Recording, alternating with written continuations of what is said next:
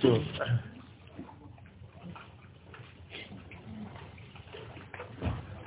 נכנס או לא נכנס? אני לא יודע איך זה עובד פה, טוען. אנחנו נחכה, זה בסדר, בסדר, מה אלוהינו מלאכנו שהכל נגמר. אמן. תרגם את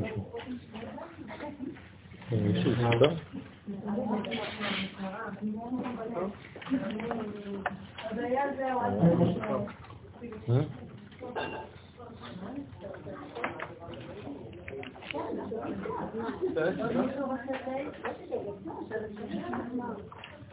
אין לכם אינטרנט פה? יש פה. למה זה לא מתחבר?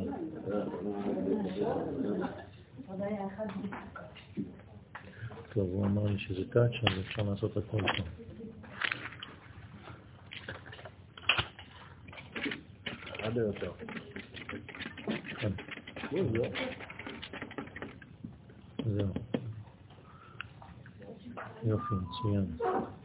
עכשיו איפה זה?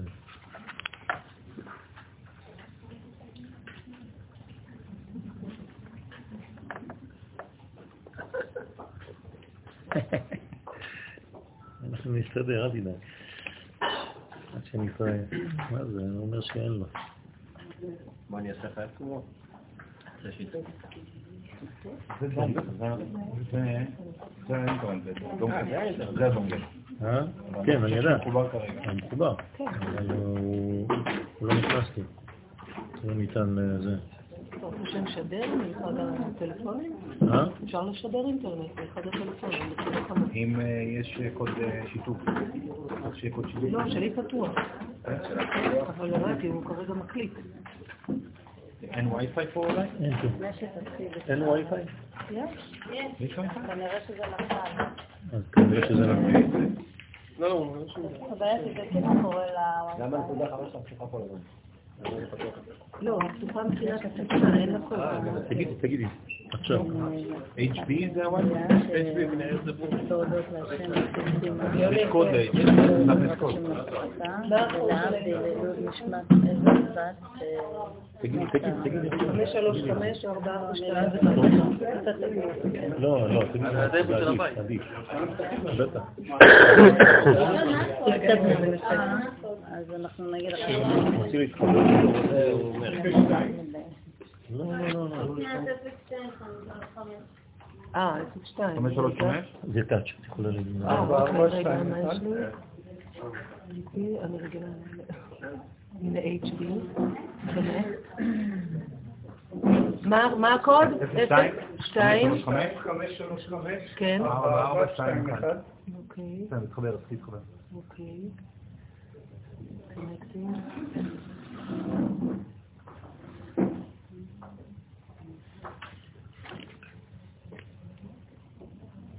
אם הוא לא רוצה, נפסיק, נעזור אותו.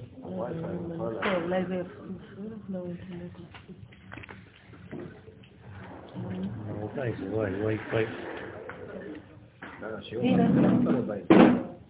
דבר.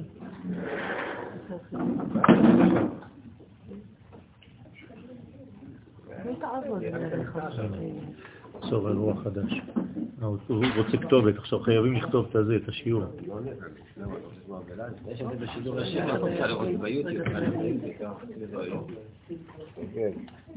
שידור ישיר, שידור ישיר, עכשיו. תעשה זומים.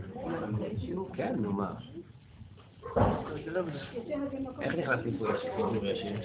צריך להתקשר לאבבו, אני לא יודע איך קוראים לו. אה, לאבבו? מיכאל.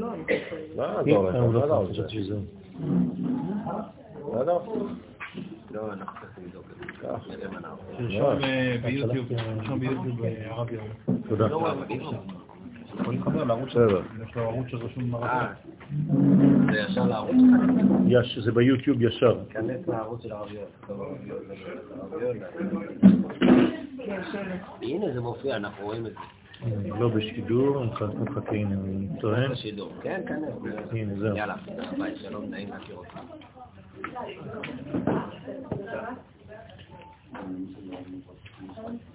האור מאחור ה...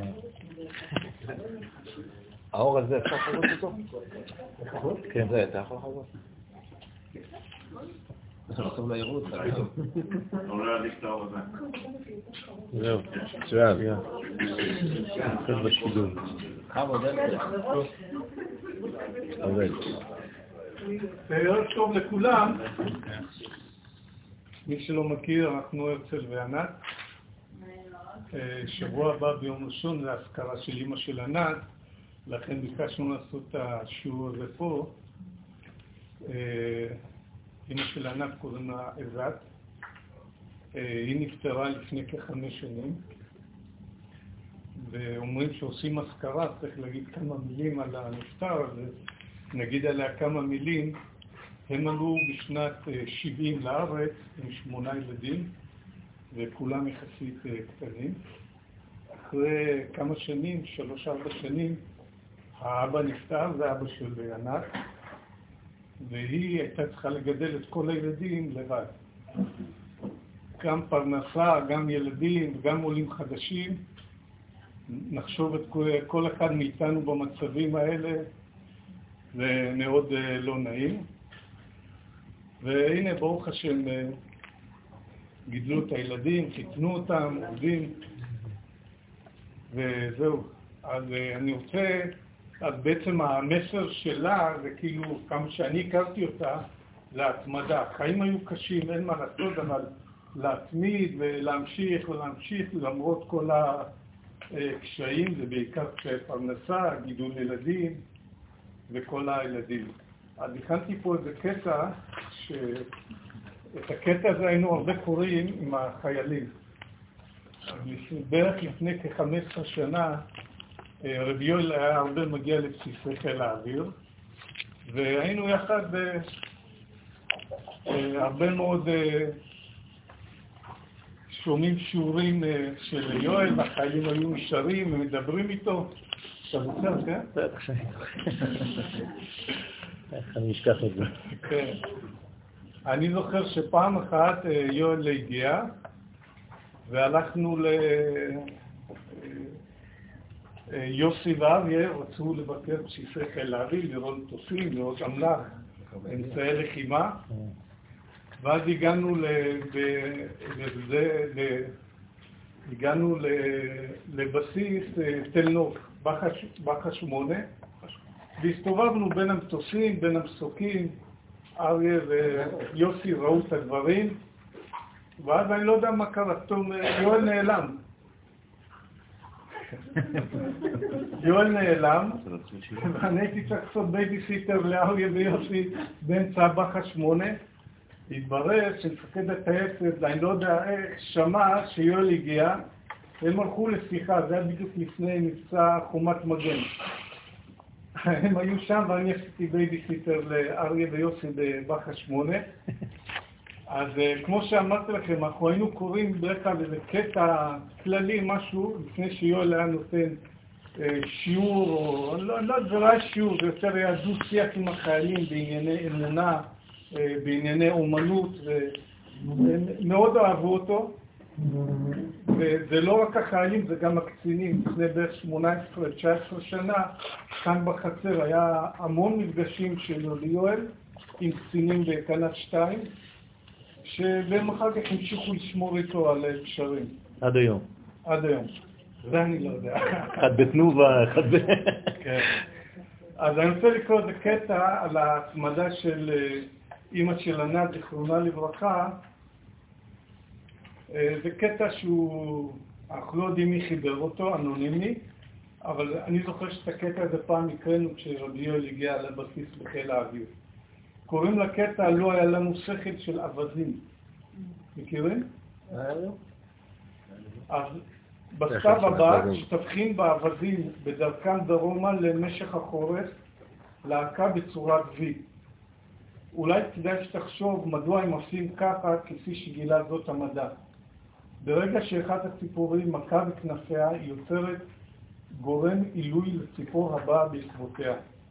המעוף בצורת V של כל הלהקה מוסיף טווח טיסה גדול ב-71% לפחות מאשר אילו כל ציפור הייתה מתעופפת בעצמה. בני אדם שלהם כיוון משותף וחוש לקהילה עשויים להגיע למקום אליו הם הולכים יותר מהר ויותר בקלות, כיוון שהם נעים עם הדחיפה שהאחד נותן לשני. כשהאבק נשמט מן הלהקה, הוא לפתע מרגיש את הסחיבה וההתנגדות של הניסיון לעשות זאת לבד. ובמהירות הוא חוזר ללהקה ומנצל את כוח העילוי של הציפור שלפניו. לו רק היה לנו שכל כמו לעבדים, היינו נישאים בלהקה עם אלה הנעים בכיוון שלנו. כאשר מנהיג הלהקה מתעייף, הוא מתחלף וחוזר לאגף. ציפור אחרת טסה בראש שכן. הגיוני לקיים תורנות כאשר, עושים, כאשר אנו עושים תפקיד הדורש מאמץ עם אנשים, או עם עבדים העפים דרומה. העבדים שמאחור צופרים כדי לעודד את אלה שבראש, כדי שישמרו על המהירות. דבר אחרון, שימו לב לכך, כשאחד העבדים חולה או נפגע מאש הציידים ונשמט מן הלהקה, נשמטים עמו שני עבדים נוספים ועוקבים אחריו כדי לעזור או להגן. הם נשארים איתו עד שהוא מסוגל שוב לעוף. רק אז הם ממריאים ללהקה שלהם או ללהקה אחרת כדי להצטרף לקבוצתם. לו היה לנו שכל של העבדים, היינו מתייצבים זה לצד זה כמותם. תודה רבה שבאתם. הזכרת לי זיכרונות אה, נפלאים. אה, חודש טוב ומבורך.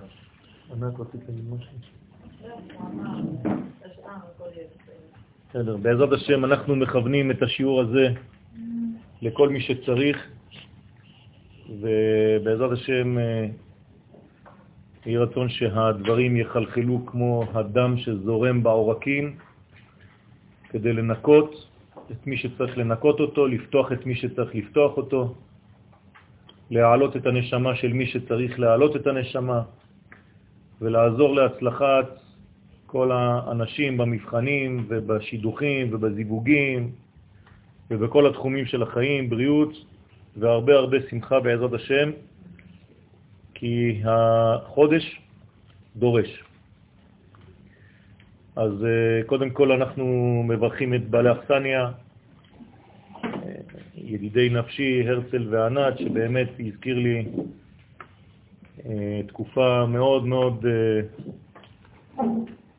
מרשימה בחיים שלנו פה, כשהיינו עדיין טריים וחדשים בכפר, וברוך השם זכינו בזכות הרצל להיכנס למקומות שלא היינו נכנסים בשום צורה אחרת. רק לסיפור הקטן, כשחטף אותי המפקד, אז הוא לקח אותי לחדר שלו, והוא אמר לי, תשמע, אנחנו יוצאים למבצע. בגלל זה רציתי שתבוא. אז הוצאתי מהתיק שלי אה, משהו שחרטתי. זה היה שם י' כו' אה, לבן על גבי שחור, על חומר מיוחד כזה שהיו חורטים. ואמרתי לו, תשמע, תיקח את הדבר הזה, תשים אותו במגירה שלך, וכל פעם שאתם יוצאים, רק תסתכל על השם הזה, תכוון שאתם יוצאים בשם השם. וכל פעם הוא היה עושה את זה, אני זוכר עדיין את התנועה שלו ככה כשאמרתי לו וברכתי אותו, ומאז ועד היום, אני לא רוצה להגיד איפה הוא היום, אבל אנחנו שומרים על קשר, ברוך השם, אדון לוי, אם הוא שומע אותנו, שיהיה בריא ושלם. חודש אדר, עצת השמחה. מעניין, כותרת מיוחדת. מה זה עצת השמחה? מישהו מציע לנו להיות שמח? או שהדבר קורה באופן אוטומטי מי שנכנס אדר? חודש אדר עומד בסימן קבלת התורה. זאת אומרת שהמיוחדות של החודש היא קודם כל קבלה. אפשר לעצור אפילו את השיעור כאן. בחודש הזה צריך ללמוד לקבל. צריך ללמוד איך מקבלים. לא איך נותנים, קודם כל איך מקבלים. הנתינה תתחיל רק מיום פורים. שבועיים ראשונים של החודש רק איך לקבל, ללמוד מחדש איך לקבל בלי להתבייש, איך לקבל בצורה נכונה, איך לקבל מחמאות, איך לקבל אהבה, איך לקבל נתינה מאחר. וברגע שאנחנו מוכנים לקבלה, מהריבוי הזה, מהמילוי הזה, אפשר להתחיל להשפיע. פירוש הדבר שימים אלו פועלים ככלים לקבלת האור האלוהי השופע בעולם. עוד מעט נסתכל באותיות, שתי האותיות הראשונות של החודש זה ה' ה'. כלומר שבועיים של קבלה, של נוקבות, של בחינות של נקבה. כל פעם שאתם רואים את האות ה', זאת האות המיוחדת לקבלה. קבל ה', זה אותיות קבלה. ומטבע הדברים זוהי הבחינה שעלינו לפתח בחודש אדר. קודם כל לדעת לקבל. קיבלנו את התורה בחודש אדר. למרות שהתורה ניתנה הרבה קודם לכן, אלף שנים הבדל, ממתן תורה עד שקיבלנו את התורה. מה קרה בינתיים? היה צריך לימוד. מי שידע לעשות זאת קיבל כבר שם, משה קיבל תורה מסיני. כל השאר לא. זאת אומרת, בהר סיני, כשאנחנו חוגגים את חג השבועות, אנחנו מציירים, מציינים בסידורים שלנו, במחזורים שלנו, זמן מתן תורתנו ולא זמן קבלת תורתנו. כלומר, הוא נותן. דרך אגב, הוא לא הפסיק, הוא תמיד נותן. לא לחשוב שיש הפסקות חז ושלום או שינויים אצל הקדוש ברוך הוא, אין שינויים. אתם חושבים שהקדוש ברוך הוא התחיל לדבר בשמונה בבוקר והוא הפסיק ב-12 ואנשים חזרו הביתה? חז ושלום לדבר בצורה כזאת על הקדוש ברוך הוא. הקדוש ברוך הוא, אותם דברים ששמענו בהר סיני, הם נאמרים כל הזמן. לעולם אדוני דברך ניצב בשמיים, אין שינוי מבריאת העולם ועד אחרית הימים, אותו שידור משודר. רק יש כאלה שפותחים רדיו ויש כאלה שלא. מי שפותח רדיו בזמן הנכון מקבל את השידור. מי שלא פותח, איך יקבל? מה זה אומר שאין שידור עכשיו? אצל הקדוש ברוך הוא אין שינויים, אז אין גם התחלות והפסקות, אין שינוי מקום, אין עלייה וירידה, כל הביטויים האלה שהתורה מדברת עליהם, זה פשוט סגנון דיבור של בני אדם. אבל אני השם לא שניתי. הדמות האנושית המתאימה ביותר למסוגלות לקבל היא משה. משה קיבל תורה מסיני. לא בכדי נולד הוא בזין באדר, והושלמו שנותיו בזין באדר. זאת אומרת שמשה התחיל וסיים את כל המערכת של החיים שלו בחודש הזה ובשבועיים הראשונים, זין באדר. זאת אומרת, האיש המסוגל לקבל. מה זה זין באדר? באמצע השבועיים. זאת אומרת, באמצע היכולת לקבל. השיא, אין יותר אדם שיודע לקבל ממשה רבנו. משה הוא שיא הקבלה. אתה רוצה ללמוד לקבל? תלמד את חייו של משה רבנו, את תכונותיו הפנימיות.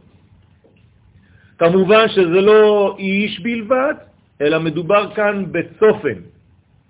ומי שלומד את התורה כצופן, ולא כסיפור מקראי בלבד, הוא מבין את התכונות הפנימיות המיוחסות לאותו איש, לאותה דמות, ובעצם הופך להיות כלי. אותיות משה זה אותיות השם, השם זה הגילוי.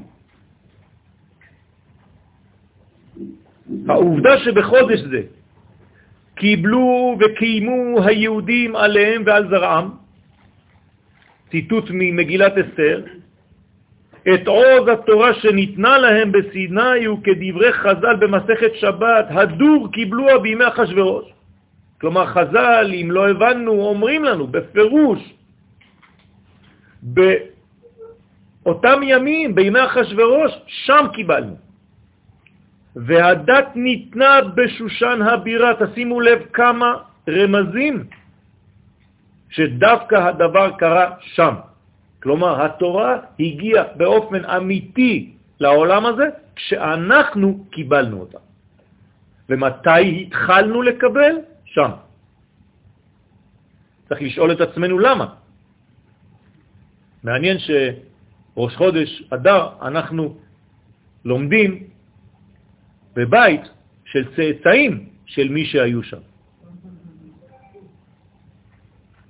כשכתבתי את זה חשבתי, מוסיפה הוכחה על תכונתו של החודש לפתח בנו את מודעות הקבלה. אתם יודעים כמה אנשים לא יודעים לקבל? אנשים חושבים שלהשפיע זה טוב, וזה באמת טוב, זה נכון. אבל אם אתה לא יודע לקבל, אתה גם לא תדע איך משפיעים, כי אתה לא יודע מה צריך כדי לקבל. אתה לא תדע איך לתת כדי שהשני יקבל, כי אתה לא יודע. תכונת הקבלה היא חשובה ביותר. קודם כל בגלל שאני נותן לשני אפשרות לתת לי. דרך זה שאני מקבל, שאני כלי, שאני פנוי לקבלה של השני. אני לא חוסם את נתינתו אליי. אם כן, יסוד הקבלה הונח בתכונתו של הזמן הזה מבריאת העולם. ומרדכי ואסתר שידעו זאת, ניצלו את הכוח הגנוז בחודש אדר כדי להיפגש מחדש, כן, עם תכונתו, כפי שנאמר במגילת אסתר, והימים האלה נזכרים ונעשים בכל דור ודור, משפחה ומשפחה, מדינה ומדינה, ועיר ועיר, וימי הפורים האלה לא יעברו מתוך היהודים וזכרם לא יסוף מזרם. פירושו של דבר, מה שקרה פעם אחת בהיסטוריה חוזר ומתעורר כל שנה באותה תקופה. ולכן זה נקרא נזכרים ונעשים. לא רק שהם עומדים בזיכרון בעלמא, אלא זיכרון שמתורגם לעשייה. זה חודש אדם. איפה זה קורה? בכל דור ודור. זאת אומרת, עניין של זמן. כל דור. משפחה, עניין של נפש. מדינה, עניין של מקום. זאת אומרת שחצינו כבר עולם, שנה ונפש. כלומר, הדברים קורים בעולם, בשנה ובנפש. כלומר, בכל המימדים של המציאות, הכל חוזר ומתעורר מראש חודש אדר, ולאורך כל החודש. והדבר הזה לא יסוף, אין לו סוף מזרעם, זאת אומרת זה אנחנו, זה הזרע. מה שהתחיל לא מסתיים לעולם, כלומר יש כאן קונוטציה של אין סוף, של נצח. ולכן מורדכי ואסתר הם כמו גילוי מה שהולך לקרות באחרית הימים. הגאולה שלנו היום דומה יותר לגאולת פורים מאשר לגאולת פסח. בפסח הכל היה ניסי, בפורים הכל מלובש בטבע. אפילו שם הוויה לא מופיע פעם אחת במגילת אסתר באופן ברור. אין דבר כזה. זאת אומרת שהקדוש ברוך הוא פועל בלבושים של מערכת בחירות, בלבושים של פוליטיקה, של מלאכים, של כל מיני תכסיסים. זאת אומרת שיש שם, סליחה? נכון, מדהים ביותר. זאת אומרת שאנחנו עכשיו בסגנון גאולת פורים. סגנון שחייב להופיע בהיסטוריה, ולכן זאת הקבלה. עכשיו אתם מבינים גם מה הקבלה שדיברתי עליה קודם. לא סתם קבלת התורה, אלא שביציאת מצרים לא היינו מסוגלים לקבל. הקדוש ברוך הוא נתן. אז אני שואל שאלה פשוטה, אם הוא נותן והוא יודע שאנחנו לא מסוגלים לקבל, למה הוא נותן? הרי הוא יודע שאנחנו נקבל רק אלף שנים אחר כך, אז תחכה. לא. זה חשוב להעמיד בפני התלמידים את היסוד, לכתוב אותו על הלוח.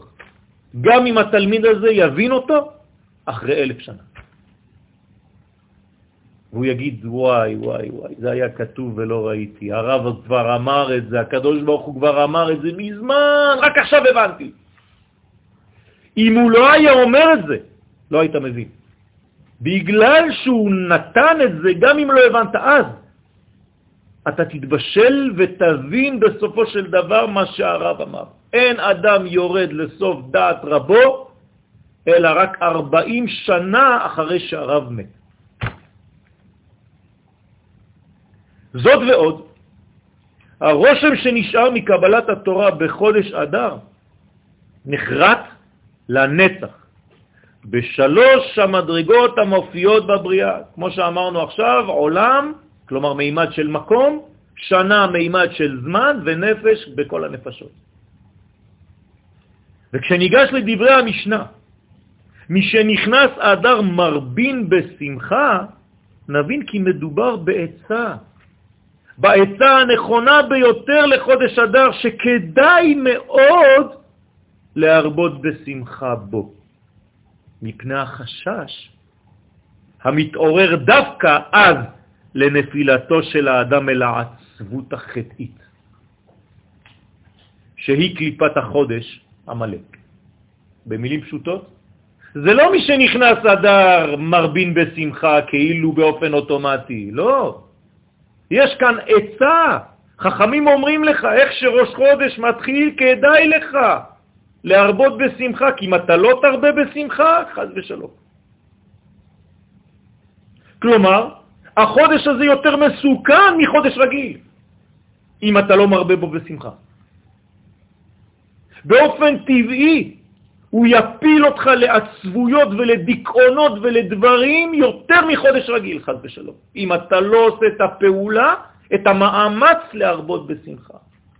כלומר, כאן מדובר בעצת חז"ל מאוד מאוד מאוד חשובה, שאם אתה לא עושה אותה, אתה נכנס למערכת לא בריאה. תדע לך, כדאי לך להרבות בשמחה, להרים את הווליום של השמחה בחודש הזה. תסתדר איך שאתה רוצה. אם לא, המלאק יקרר אותך, יכניס בך פחדים, יכניס בך דיכאונות, יכניס בך את הנחש ויקרר אותך בעבודת השם, יקפיא אותך, חז ושלום, אשר קרחה בדרך. מובנת היא איפה שמחתו של המן הרשע, שהיה בעצמו משורש המלאק, בראותו שהפור נפל על חודש אדר. למה הוא היה כל כך שמח? לפי שידע צירוף שם הוויה המופיע בו. המן היה חכם, חכם להרע. הוא ידע את הצירופים שאנחנו לומדים פה בשיעורים שלנו. הוא למד את זה כבר. הוא ידע שהצירוף של החודש זה ה', ה', י' וו', שצריך לכוון היום בבוקר במוסף וגם מחר בבוקר במוסף. כשתאמרו ברוך אתה השם מחדש מקדש ישראל וראשי חודשים. ואת מידת הדין, כן, תתקנו את הטעויות, המשתמעת מהיפוך הסדר בין הזכרים לבין הנקבות. זאת אומרת, אתם רואים שהשם, שם הקדוש ברוך הוא לא מופיע בסדר הנכון שלו. יש פה שינוי. הסדר הנכון זה מה שמופיע בניסן, י' כ' ו' כ'. אבל פה יש שינויים. המן ידע את זה והוא אמר, אם הנקבות שולטות על הגברים, על הזכרים, כלומר שתי אותיות ה' לפני שתי אותיות י' וו' בחודש, זה אומר שמידת הדין שולטת על מידת הרחמים בחודש הזה. והוא לא טעה. אלא שנעלמה ממנו הידיעה שבמהות החודש גנוזה גם הסגולה להפוך את פני המציאות ולחזק את מידת החסד בהנהגת העולם. כלומר, עוד תכונה של החודש מיוחדת בעוד, והיא מה שאנחנו אומרים ונהפוך הוא. זה לא סתם איזה שיר, זה בדיוק השורש הפנימי המתקן את היסוד של החודש הזה שביסודו הוא דין. ולכן אומרים לנו חכמים, תהפוך את הדין ונהפוך הוא לשמחה. ולכן מי שנכנס אדר, תרבה בשמחה. לכן מי שנכנס אדר, עדיף להרבות בשמחה, כדי למנוע שלטון מידת הדין במציאות. הפקודה של החודש פועלת רק בתנאי שאנחנו עושים את האקט הזה? בוודאי, לכן אומרים לך, חז"ל, זה לא מי שנכנס אדר שמחים. אומרים לך להרבות בשמחה, זה כאן עצה, אני מציע לך להרבות בשמחה, כדאי לך. הבעיה זה כשאנחנו לא מבינים את מה שאנחנו בעצמנו קוראים, אז אתה חושב שזה זה מין תיאור, כשם שנכנס אב ממעטין בשמחה, כך מי שנכנס אדר מרבין בשמחה. טוב, אז מה אתה אומר לעצמך? אב זה חודש עצוב, בין כה וכה. אז עכשיו אני מגלה לך הפוך. אב זה החודש הכי שמח, והדר זה חודש שחז ושלום, אם אתה לא הופך אותו, זה מידת הדין. כלומר, להפך, בחודש אב צריך להוריד את הווליום של השמחה. ההיסטוריה עזרה לנו. אבל זה החודש הראשי, הרי קוראים לו אב, הוא האבא של כל החודשים. אפילו חודש ניסן שהוא ראשון, הוא ראשון בינתיים, לכן הוא אבא קטן. איך אומרים אבא קטן? אביב. אז הוא חודש האביב. אבל האבא הגדול זה חודש אב. שבעזרת השם, כשנגיע לזמנים שנצליח להפוך את המנגנון ומידת החסד והרחמים תשלוט בעולם, אנחנו נראה את הגודל של חודש אב, כמו שהוא באמת אבא אחד גדול. ואבא זה חוכמה, זה חסדים, זה רחמים גדולים, כרחם אב על בנים. תרתי משמע, האבא והחודש. סיבה עמוקה יותר, המחייבת להרבות בשמחה עם כניסתו של החודש, יוצאת ממאמר חז"ל במסכת סוטה דף ב' עמוד א', 40 יום קודם יצירת הוולד, בת קול יוצאת ואומרת, בת פלוני לפלוני. זאת אומרת שכשהבת קול הזאת כבר מייחסת את הזיווגים בינו לבינה, לפני שהתינוק בכלל נוצר, 40 יום לפני יצירת הוולד. כבר תכננו לו עם מי הוא יתחתן בחיים. אז אם זה קיים מבחינת הנפשות, זה גם קיים מבחינת הזמן ומבחינת המקום. הרי אנחנו תמיד מתקדמים בשלושה רבדים, עולם, שנה ונפש, זמן, מקום ונפש. אז איפה זה מתברר במקום? זה נשים בצד למדרגה אחרת. אבל איפה זה מתברר בזמן? הנה, העתקת הרעיון למימד הזמן קובעת שלפי השיטה האומרת בניסן נברא העולם, יש שיטה כזאת במסכת ראש השנה, דף י', כן, מי אומר את זה?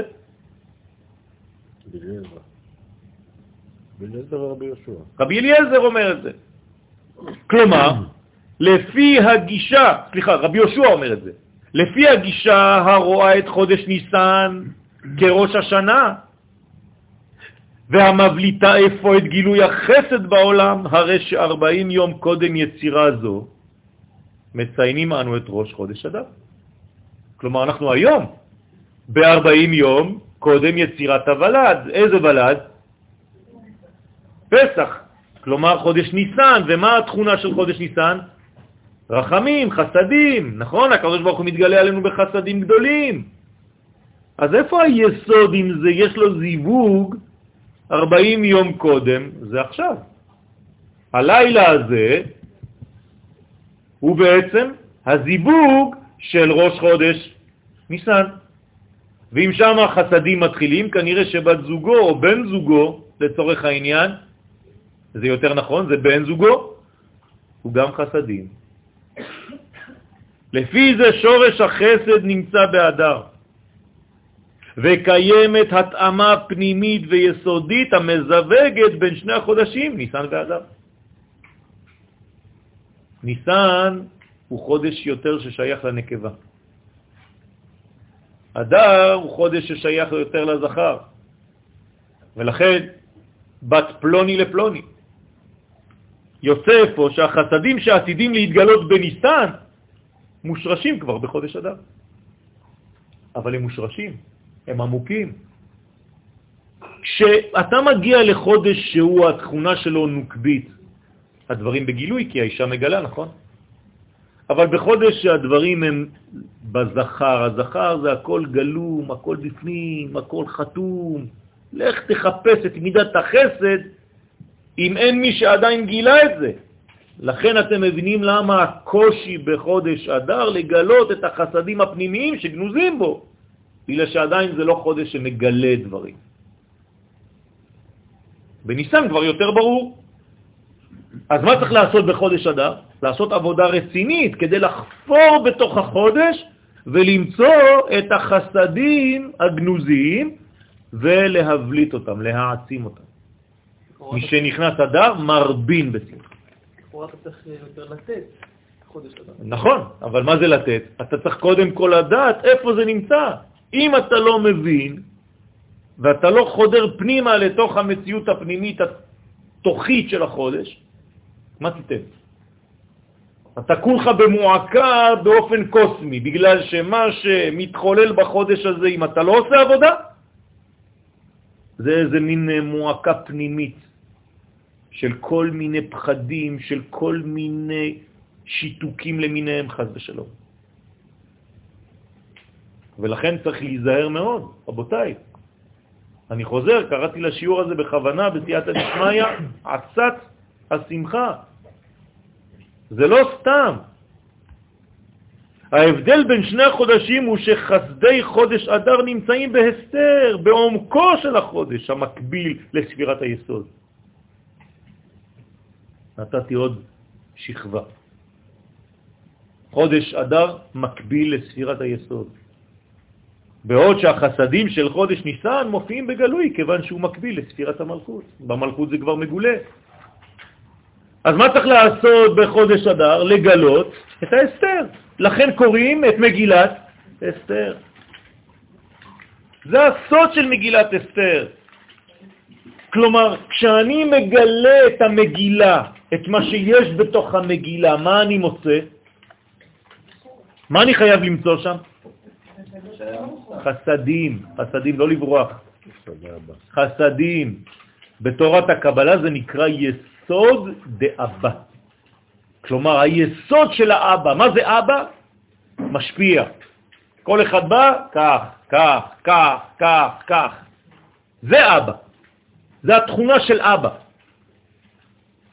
אתה צריך למצוא את זה. לפעמים זה בתוך החודש כל כך מלובש, שאתה לא רואה כלום.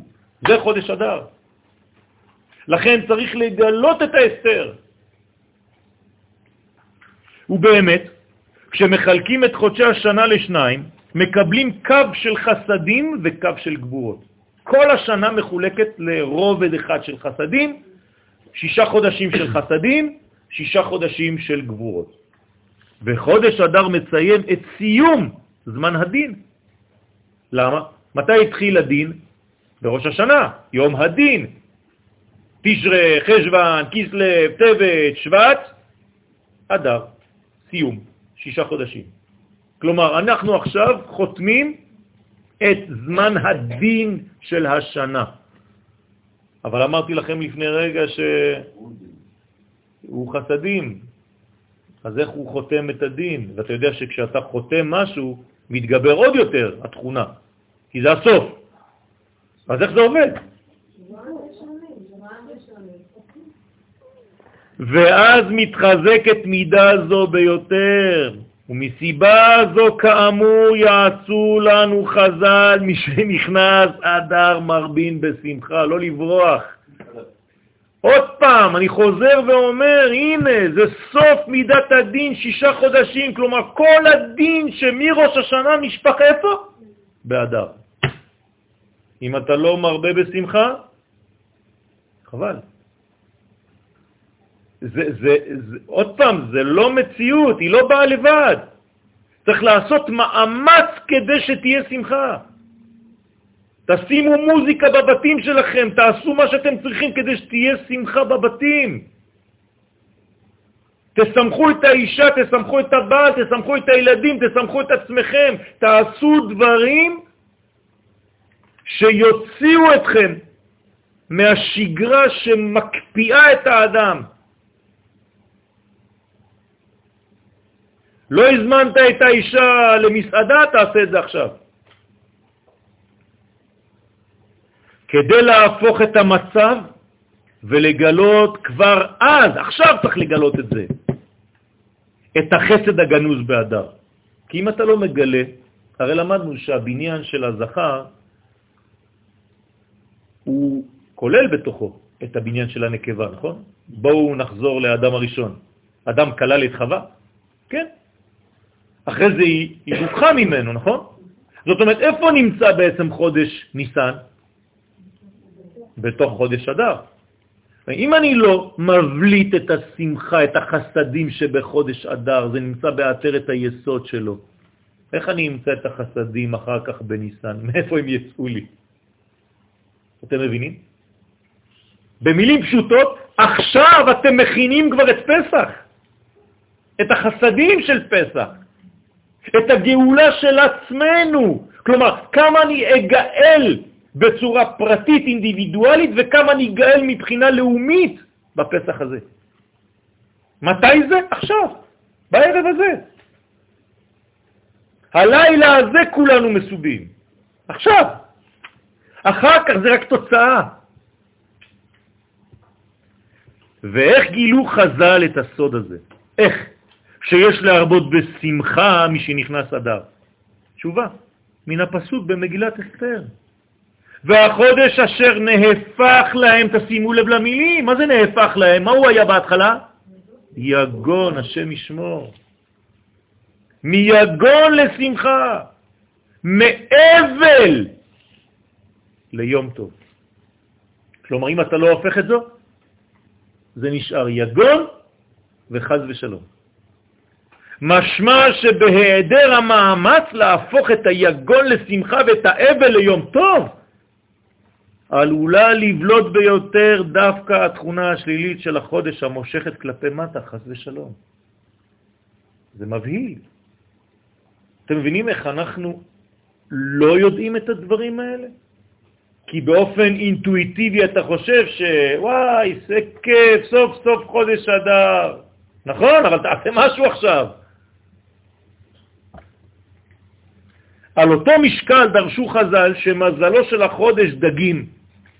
גם הוא מושך ביסודו לעבודת השם בקרירות. ככה אומרים לנו חכמים. אתם יודעים שהדג הוא נמצא באלמנט קר ולח. השפעתו של עמלק, אשר קרחה בדרך. וכל זה בגלל שהדגים שייכים ליסוד המים, שהוא לח וקר. ובאמת זו הייתה כוונתו של המן הרשע כשאמר ישנו עם אחד מפוזר ומפורד. מה הוא כיוון כשהוא אמר ישנו? ישנו. ישן. כולם בשינה, הם כולם נרדמו. זאת אומרת, המלאק הצליח, חז ושלום. שהבחין בכך שישראל היו אז במצב שינה כביכול, וגם הקדוש ברוך הוא ישן אלוהיהם של אלה, חד ושלום. כלומר שהקשר שלהם עם הערכים העליונים היה כפור. ומבחינתו של הרשע היה זה הזמן המוכשר ביותר להכחידה. תשכחו בבקשה את כל הדמויות האלה כאילו הם היו ונעלמו. רבותיי, לפי השיעורים שאנחנו לומדים יחד, המן מסתתר בכל אחד מאיתנו, וכל שנה הוא מתעורר מחדש. איך אני יודע שהוא מתעורר מחדש? הרי כתוב, מלחמה להשם בעמלק מדור דור. זאת אומרת שכל דור הוא בא ומסתובב, דור דור, כן? לא עוזב אותך, דור בה. כמו שאומרים בצרפתית. כן? ויש להזכיר כאן כי האיבר המיוחס לחודש אדר הוא התחול, שהוא הבסיס הפיזיולוגי להרגשת העצב. ומרדכי ואסתר שידעו את סוד התכונה המתהפכת של חודש אדר. כן, יש תורה שלמה של רבי נחמן מברסלב על העניין הזה. יש עניין שהכל מתהפך לטובה. ככה הוא אומר. מה זה יש עניין? הנה. אם אתה משתמש בכוח של החודש, כל מה שתקבל, אתה מסוגל להפוך את הכל לטובה. חז ושלום, הפוך גם, אבל אנחנו לא רוצים. אנחנו הולכים רק לכיוון של טוב. זאת אומרת, זאת התכונה של החודש, יש לך כלי, זה נשק. מה הם עשו מרדכי ואסתר? ידעו את הסוד הזה, השתמשו בה, כדי להפוך בתפילותיהם את העצבות לשמחה בהגברת אש הגבורה שהייתה חסרה לישראל בעבודת השם, רשפיה רשפי אש שלהבת ים. זה מה שהם עשו. פשוט מאוד עוררו את העם, חיממו. למה דווקא בדין? הרי אש זה דינים. כדי להפוך את הקור לחום. זאת אומרת, גם מידת הדין, אם אתה יודע להשתמש בה, אתה הופך אותה למה? לתשוקה של אהבת השם. זה מה שצריך לעשות. זה לא שאתה אומר, וואי, זה דינים, אני בורח. לא. קח את הדין הזה, תשתמש בדין הזה, כי דין זה אש בוערת, זה חום, זה אהבה, זה רצון. זה מה שמריץ אותך בחיים. רצון זה לשון לרוץ. תהפוך את זה לתשוקה. מרדכי ואסתר הבינו שזרע הקלקול היה פירוד הלבבות. משם הכל מתחיל. כשיש פירוד בלבבות, חז ושלום. ופעלו מיד, כן? מה הוא אמר המן? ישנו עם אחד מפוזר ומפורד. כלומר, יש לו בעיות של קשב וריכוז, והוא מתפורר ומפריד אחד מהשני, לא מבינים בכלל מה הקשר ביניהם. אז עכשיו אפשר לטפל בהם חז ושלום. ופעלו מיד לאחד את ישראל. כלומר, מה הם עשו? בדיוק הפוך. מה הם אמרו? לך, כנוס את כל היהודים. כלומר, בדיוק הפוך, פשוט מאוד, זה ממש נראה ילדותי. אתה רואה פיזור, תתחבר. אתה רואה פירוד, תאחד. אבל כמה שנים כבר אנחנו קוראים את הדברים? זה לא יהיה סיפור יפה, כולם, זה העיקר שיהיה לך איזה אקדר פיקו, זה כל פעם שאתה שומע אמן, פעת, פעת, פעת, פעת. תחשוב מה כתוב שם. הרי איך מתחילה המגילה? ויהי, נכון? מה אומרים לנו חז"ל? לשון צער, חז ושלום. אז מה, מה אתה צוחק בכלל? אתה לא מבין מה זה בהתחלה? אם אתה לא יודע להפוך את זה, אוי ואבוי. עכשיו, מה קורה באמצע המגילה? הכל מתהפך. בדיוק מה שאנחנו אומרים עכשיו. אבל בשביל זה היה צריך אנשים שיעבדו, שיפעלו בכוח משיחי חזק מאוד. אני אגיד לך כן סוד, המשיח זה אדם שמח. זה אותן אותיות. אם המשיח לא שמח, תשכח, הוא לא משיח. אין דבר כזה. דרך אגב, מרדכי ואסתר זה סוד המשיח. אתם יודעים שתמיד המשיח מופיע עם בן או בת זוגו, זה אותו דבר. כלומר, אצל משה זה משה ואהרון. פה זה מרדכי ואסתר, וכשיבוא המשיח זה משיח ואליהו. תשימו לב, ראשי תיבות שלהם תמיד זה מ' וא', מ' וא', מ' וא'. זה גם סוד. משה אהרון, מרדכי אסתר, משיח אליהו. אם תבין את הסוד שגנוז שם, במם א' הזה, כן, רק בצבא יש ראשי תיבות כל הזמן. להשיבם אל תוכנם, אל תכונתם, כן, המקורית, עם אחד. ישנו עם אחד, בבסיס הוא אחד. למה הוא אחד? כי אם הוא לא היה אחד, הוא לא היה מסוגל לבטא את הערכים של האחד, היחיד והמיוחד. כלומר, עם ישראל חייב להיות עם אחד, נכון? זה מה שאנחנו אומרים במלכת שבת. אתה אחד, הקדוש ברוך הוא, ושמך אחד. אבל אם אין לך פה בעולם הזה מישהו שמקביל לזה, ומי כעמך ישראל גוי אחד בארץ, אז איך האחד העליון יתגלה באחד התחתון אם אין אחד? אז עם ישראל נקרא עם אחד. לא עם אחד, כן, once upon a time. היה, היו היה, עם אחד. לא. עם שתכונתו זה אחד. תבין את זה, זה משהו אחר, זה, זה דבר אחר, אני לא אומר, יש עם אחד ועוד עם אחר. והפיחו בו מחדש את אש האהבה. סוד חודש אדר מופיע ברמז בפסוק של מגילת אסתר, ונהפוך הוא. הנה, זה הסוד של כל החודש. אשר ישלטו היהודים המה בשונאיהם. מי זה היהודים? מי זה שונאיהם? אז תתרגמו את מה שאמרנו פשוט. השונא שלך זה המלאק, זה מי שמקרא אותך, והיהודי שבך זה מי שיודע להודות ולגלות. אז מה אתה צריך לעשות? אשר ישלטו היהודים הם הבשונאים. כמה זה פשוט. תשליט את היהודי שבך על השונא הפנימי שנמצא בתוכך, ותפסיק עם כל הייאושים האלה. מייאוש לייאוש, מדיכאון לדיכאון. בעצם התכונה מאפשרת את פעולת ונהפוך הוא כדי לראות את הדברים בזווית ראייה הנוטה לטוב. כמו למשל, נתנו דוגמאות מקודם, אז בואו ניקח את אותן דוגמאות, לא נברח. להפוך את הפן הקר המופיע בדגים, אמרנו שהדג כולו עטוב בקור, תמיד במים, המים יש להם יסוד של קר ולח. אז מה אני עושה עם הדג הזה? בהבלטת העובדה שעיניהם פקוחות לפני שאני מבשל אותו.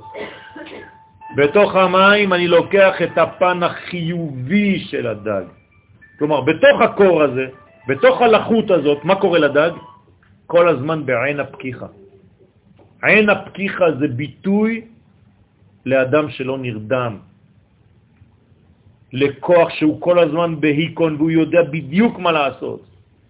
רמז לבחינת עין הפקיחה. ומה זה עין הפקיחה? עוד יותר ממה שאמרתי עכשיו. עין טובה על המציאות, ולא עין רעה. כלומר, כל הזמן אתה רק מוצא את הנקודה השחורה שבלוח הלבן. תעשו טסט, אתם יודעים, אני רואה שיש פה הרבה כל מיני אנשים שיודעים לתפעל ולעשות אה, קבוצות ולעשות דברים כאלה. קחו דף של 10 מטר מרובע ותשימו נקודה שחורה באמצע. קטנה. מה אתם רואים? נקודה שחורה. אה, כל זה אתה לא רואה את כל הלבן שמסביב. זה עין, עין שהתחנכה לראות רק את הקטנים הלא טובים. זה מה שצריך להפוך. שפירושו עין טובה לחיים והימנעות מן הגישה רואה הכל בעין רעה. ככה מתחתנים דרך אגב, אומרים לנו חז"ל, אתה רוצה להתחתן? תחפש אישה שיש לה עין טובה, לארג'ית, שאוהבת לתת, אוהבת ל... גם התחול, הנה הדוגמה השנייה שנתת קודם, המורה מצד אחד על עצבות הרוח, יש להפוך ולראות את יתרונותיו. זה לא סתם איזה חיסרון אחד בתוך הגוף שיש לנו בתחול הזה. אז בואו נוריד אותו. לא. מהתחול גם נולד הצחוק. בדיוק דבר הפוך. תראו מה זה. הצחוק והמועקה נמצאים בתחול. תלוי איך אתה ניגש אליו. הגנוז ביסודו שבריבוי הרגשה הזאת צריכים אנו להגיע לשמחת הפורים. כלומר, איך אני אגיע לפורים שמח, רבותיי? איך מגיעים לפורים שמח? כשבראש חודש אתה כבר מתחיל. הרי מי שנכנס אדר, לא אומרים לך מי שמגיע פורים. תיזהר בשעות הראשונות של כניסת אדר. ברגע, בנקודת המעבר, מי שנכנס. ברגע שזה נכנס. תיזהר, אפילו רגע אחד אל תפספס שם. כי יכולים להיות כל מיני דברים מסביב שדווקא יורידו אותך חז ושלום לכל מיני מנגנונים של נמאס מהכל כבר. אל שמחת הפורים ואל שמחת המשתה והסעודה. זה לא סתם מגיעים לשם ובגלל שיש אוכל ושותים יין, אז יוצא לנו מזה איזה מין מסיבה, כן, סיבה למסיבה. לא. זה צריך הכנה לדבר הזה. זה לא מאולץ, זה לא מלאכותי. ואי אפשר לשקר ולזייב. אתם רואים שלפעמים יש פורים גדול ולפעמים יש פורים כאלה קטנים. אה, ניסינו, אבל לא הרגשת. ויש פורים שאתה, וואי, וואי, וואי, מה קרה שם? נבואה כמעט. זה לא סתם. ועוד שצריך להפוך את פירוד הלבבות, לקשר ביניהם. איך עשו את זה חכמים? משלוח מנות, מתנות לאביונים, אני משמח אותך, עצם זה שאת יודעת שכתבתי משהו בשבילך, בשבילך, זה משמח לך את הלב, מישהו חושב עליי, תראה כמה אני חשובה לו, כמה אני חשוב לו. מתנות לאביונים, כל זה, זה מחבר את עם ישראל, פשוט אנחנו קושרים אחד את השני, עם השני.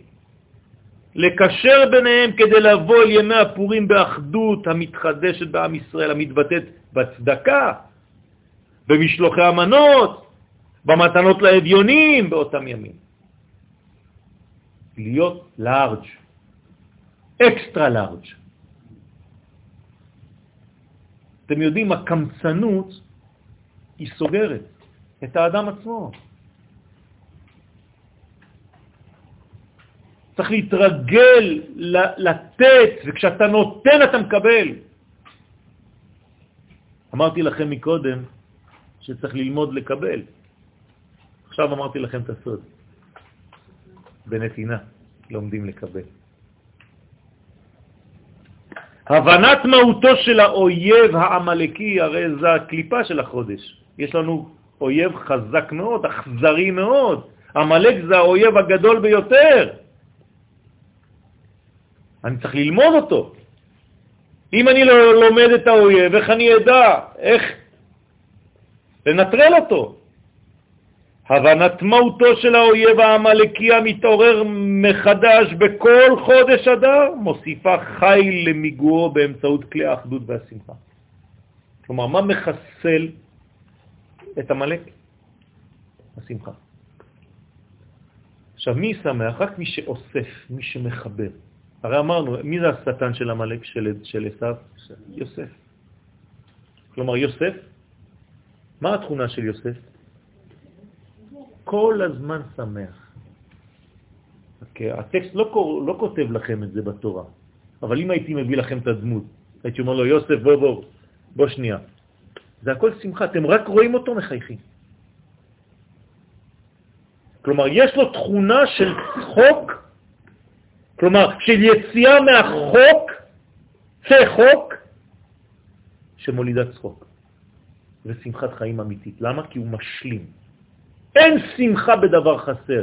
שמחה זה תמיד בשלמות. כלומר, אם אין עליונים ותחתונים יחד, אין שמחה. שנאמר, ישמחו השמיים והארץ. כלומר, מתי ישמחו? רק כשיש שמיים וארץ ביחד. שמיים לבד אתה ברמה, וארץ לבד אתה ברמה. אין דבר כזה. זה בצרפתית, כן? לא לבד. המלאק פועל להוצאת הפרטים מהקשרם הכללי. הנה, זאת העבודה של המלאק. עכשיו אנחנו לומדים איך פועל המלאק. מה הוא עושה המלאק? כמו שאמרתי לכם מקודם, לוקח רק את הנקודה השחורה, מוציא אותה ושם לך אותה מול העיניים. מה אתה רואה? הכל שחור. כדי להעצים את המועקה הרגעית, כן? על ההשתכללות הנצחית. מוצאי שבת, אתה מרגיש שזה מין נפילה קטנה, אבל זה נפילה שהיא במגמה של מה כללית? של עלייה. אם אתה לוקח רק את המגמה הרגעית הזאת של הנפילה הקטנה, ואתה עושה ממנה זום. זה לא נכון לראות את החיים בצורה כזאת. אם אני מצלם את החבר שלי ברגע שהוא עכשיו הרים רגל אחת, והוא הולך ליפול, הוא על רגל אחת, הוא לא יכול להחזיק מעמד, נכון? ועכשיו אני מצלם אותו. מה תגיד? הוא הולך ליפול. אבל זה לא נכון, הוא פשוט יתקדם כמה מטרים קדימה. אם אני מצלם שחקן כדורסל, אתה רואה אותו כמו איזה חילזון, מה הוא עושה? זה היה רגע לפני שהוא ניטר. הוא התכופף לגמרי. למה הבלטת רק את זה? זה המלאק, רבותיי. הוא נותן לנו כאילו לראות את הרגע של הכאילו התכווצות לפני ההתרחבות, והוא אומר לך, הנה, הנה, הנה, הנה, התכווץ, הכל קטן, הכל נמוך, הכל מסכן, הכל חושך, זהו, כולכם אבודים. זה לא נכון. תסתכלו על ההיסטוריה בעין רחבה, תראו מאיפה באנו ומה קורה לנו היום, ברוך השם. לפני 65 שנה היינו בגטאות בתנורים. זהו יסודם של כל החטאים, כל החטאים המכונים בתורת הסוד היציאה לעלמא דפירודה. זה נקרא עלמא דפירודה. כלומר, אתה רואה רק פרטים קטנים, ובמיוחד כמו עיתונאים, כן? שיודעים לצלם רק את השחור. שמעתם פעם בחדשות, היום בבוקר איש נתן לאישה לעבור בכביש. וואי, איזה יופי. עם הרכב, כן? אתם תשמעו את זה? לא. הקטל בדרכים. למה? יש רק קטל?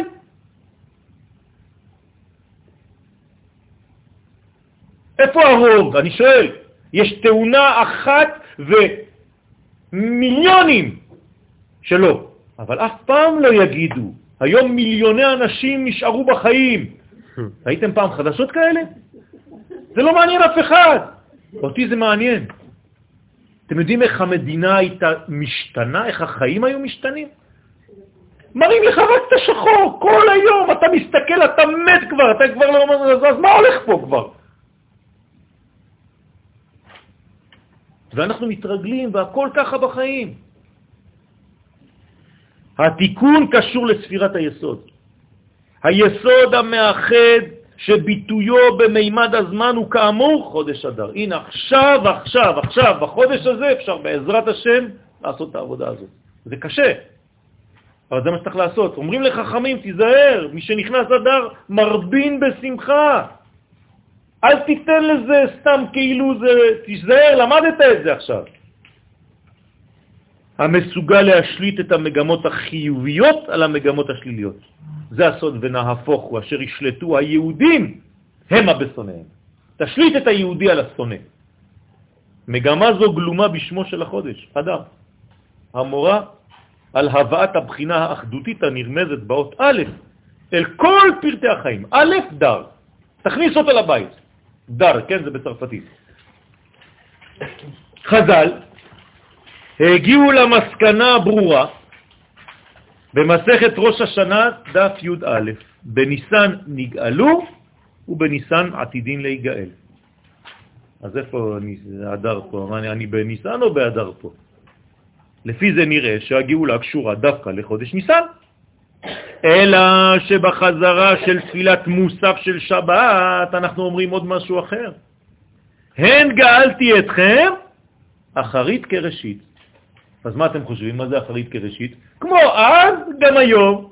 לא, זה רק מובן אחד. אין בית מדרש בלי חידוש. החידוש הוא שקיימות שתי קומות בגאולה, אחת הנקראת ראשית ואחת הנקראת אחרית. איפה הן?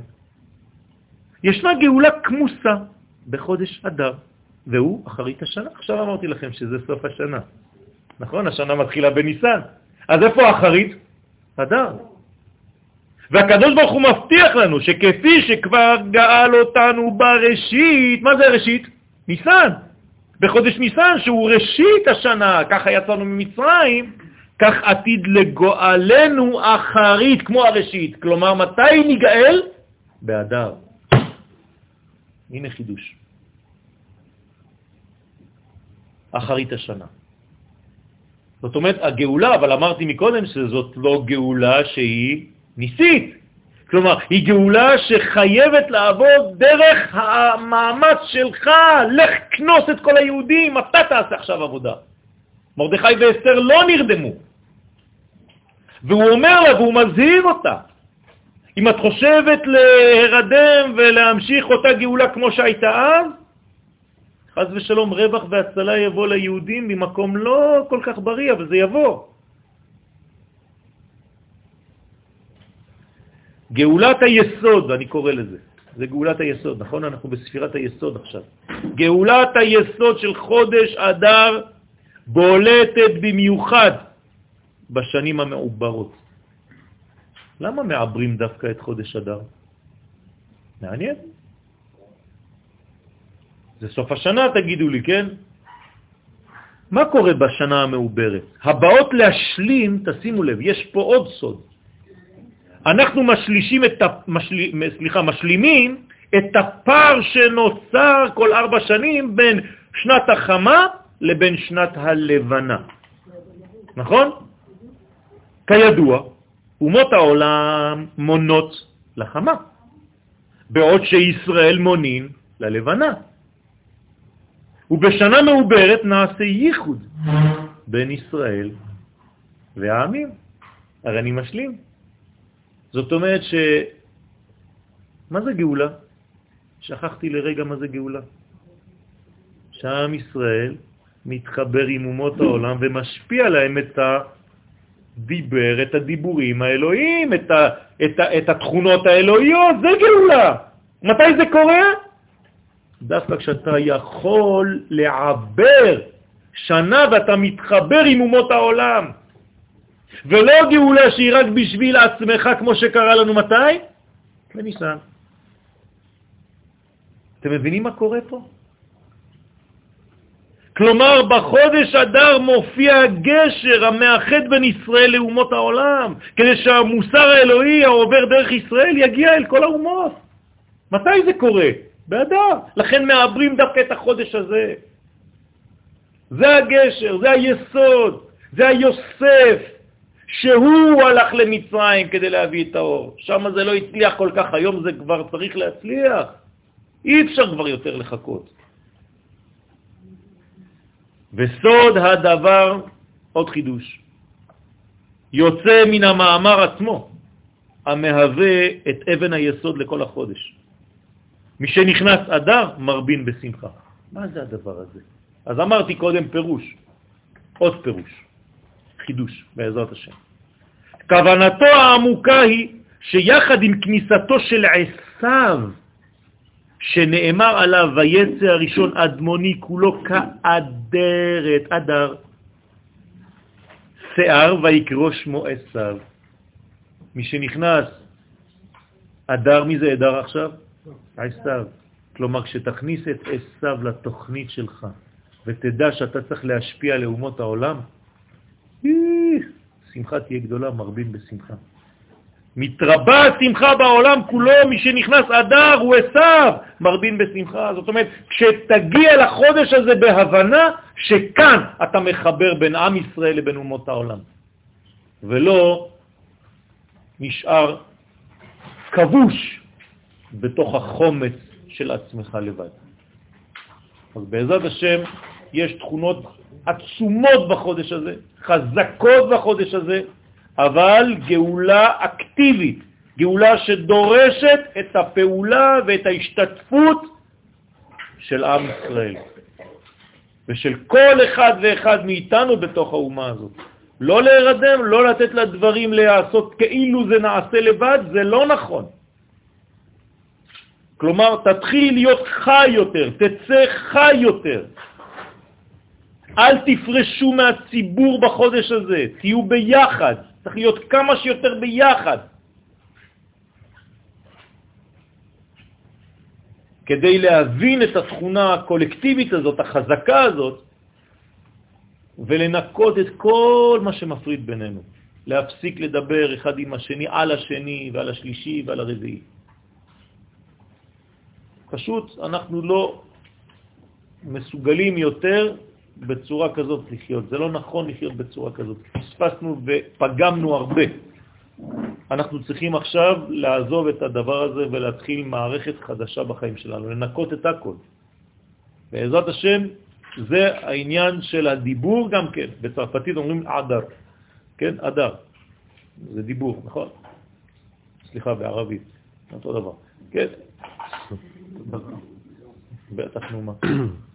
צרפת של היום זה בגדד של אתמול. זאת אומרת, זה מה שקורה. לכן אנחנו צריכים להתעורר, ובעזרת השם, באהבה, בחיבה, בכל מה שקשור לחיבור בינינו, אנחנו נצליח להפוך את החודש הזה ממדרגות לא כל כך נעימות למדרגות של שמחה גדולה, שהשמחה הזאת בעזרת השם תופיע, ולא רק שהיא תופיע, וזרעם וזכרם לא יסוף מזרעם. אף פעם זה לא ייגמר, בגלל שיש לנו את היוסף יסוף בתוך, שהוא גנוז ואומר לך, אני צריך להמשיך את הדברים. רמז לדבר, קריאת פרשיות תרומה ותצווה דווקא עכשיו. למה? כי זה הכוח האלוהי שיורד לעולמנו, זה המשכן. לכן תמיד בסמיכות קוראים את הפרשיות של המשכן, של השכינה, של השראת השכינה, בזמן של אדר, כי זה בדיוק אותה תכונה.